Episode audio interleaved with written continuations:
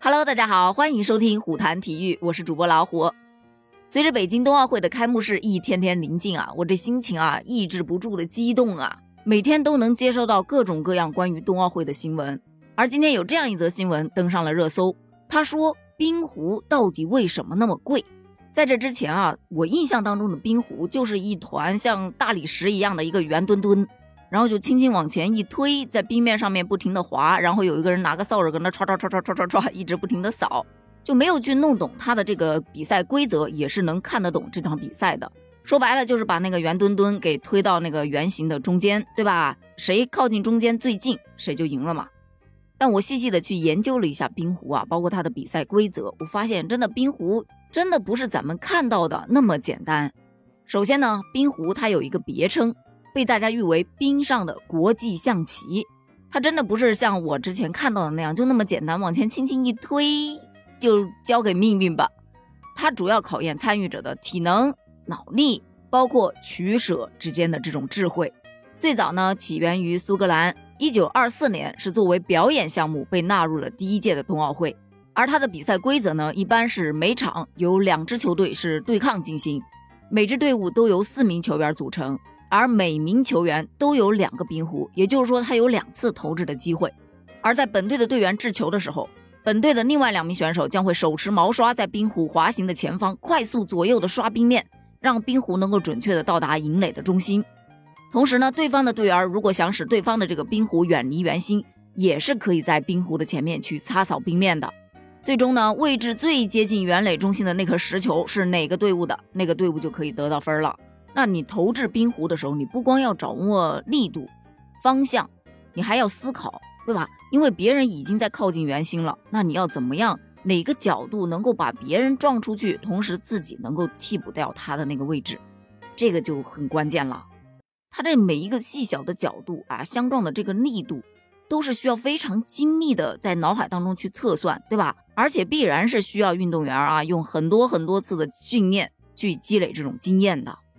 说完了这个比赛规则呢，咱们再来聊一下这个石墩墩这个东西啊，它真不是普普通通的就拿一块石头打磨一下就可以用的，它真的老贵了，一个差不多能划到一万多块。好，咱们前面说到的热搜话题就来了，身为一坨石头，它凭什么这么贵？那首先呢，它的原材料是比较特殊的，在比赛的过程当中，如果运动员想让冰壶停留在这个圆心的附近。那么双方的冰壶肯定就会需要去碰撞，这咱们刚才说过了。那这个碰撞就会产生力呀，对吧？那，这物理学我还是懂一点的。那它这一碰撞，万一那石头质量不怎么好，啪碎了，可咋整啊？所以这个制作冰壶的石头，它就必须得保证在低温的环境里面不能被撞裂开。那么对这个材料的要求就高了。目前呢，世界上最好的冰壶原石主要来自于苏格兰的两个地方，说白了就是原材料给垄断了。那价格它自然就昂贵呀，这个很好理解。它贵的第二个原因呢，就是它的制作呀非常复杂，就生产一只冰壶就需要五名熟练的工人，耗时三天才能完成。那大家都知道，最便宜的工费大概就在非洲了，而西方人他的工费都比较高，这就是价格昂贵的第二个原因了。那第三个原因呢，就是目前啊，这个世界上只有三家公司可以制作出高质量的冰壶。说白了，就还是垄断。所以归根结底，冰壶之所以会这么贵，就是原材料它垄断了，制作也垄断了，人工呢也很贵，所以它就贵喽。不过好在冰壶它的寿命都很长，一只啊基本上就可以用一辈子了，所以也属于一次性投入。这么想的话，其实一万多块钱也不算贵了。那有了冰壶，那咱们还要聊一下冰壶的那个扫帚。其实它不叫扫帚，叫冰壶刷。在冰壶诞生初期，冰壶刷就是扫帚，就是咱们日常生活中使用的那种扫帚。但是经过数百年的发展演变，就成了如今大家看到的碳纤维材质的这种冰壶刷了。冰壶刷主要就是选手们用来融化冰面的一种工具，通过扫刷冰面，减少冰壶和冰面的这种摩擦，让冰壶能够滑得更远。那么，如果你技巧掌握得当的话，还能改变这个冰壶的滑行方向。所以，这冰壶刷注定了它也不会是像普通的扫帚那样卖个几十块钱，一个冰壶刷差不多也要上千块。这就是为什么冰壶其实算得上是一项贵族运动的原因了。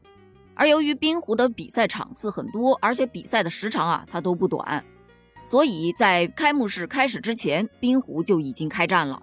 而且冰壶是冬奥会当中最先开战的项目。